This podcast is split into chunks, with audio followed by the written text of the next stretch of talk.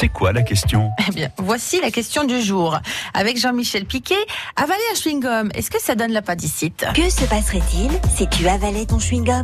Bah, j'attraperais une appendicite.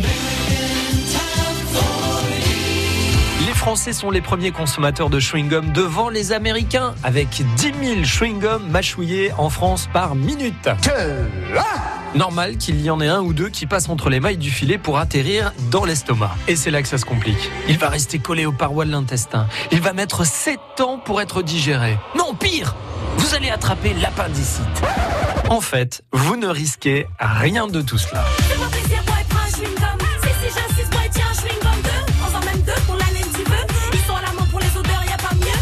Bien comprendre, gros plan sur l'appendice. Il se trouve sur la première partie du côlon, mesure quelques centimètres de long, produit des anticorps mais n'est pas vital. En gros, c'est un cul-de-sac de quelques millimètres de diamètre. L'appendicite, c'est quand ce petit bout de tuyau se bouche par des matières fécales, des résidus d'alimentation ou encore un parasite, ce qui reste très rare. À ce moment-là, l'appendice gonfle, s'irrite et il faut l'enlever si on ne veut pas risquer la péritonite, une inflammation de l'enveloppe qui entoure l'intestin, le péritoine. Il y a du monde, hein?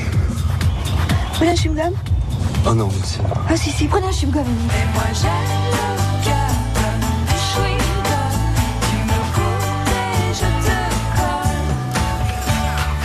Concrètement donc, si vous avalez votre chewing-gum, très peu de chances qu'il bouche l'appendice. Aucun cas d'appendicite connu pour le moment.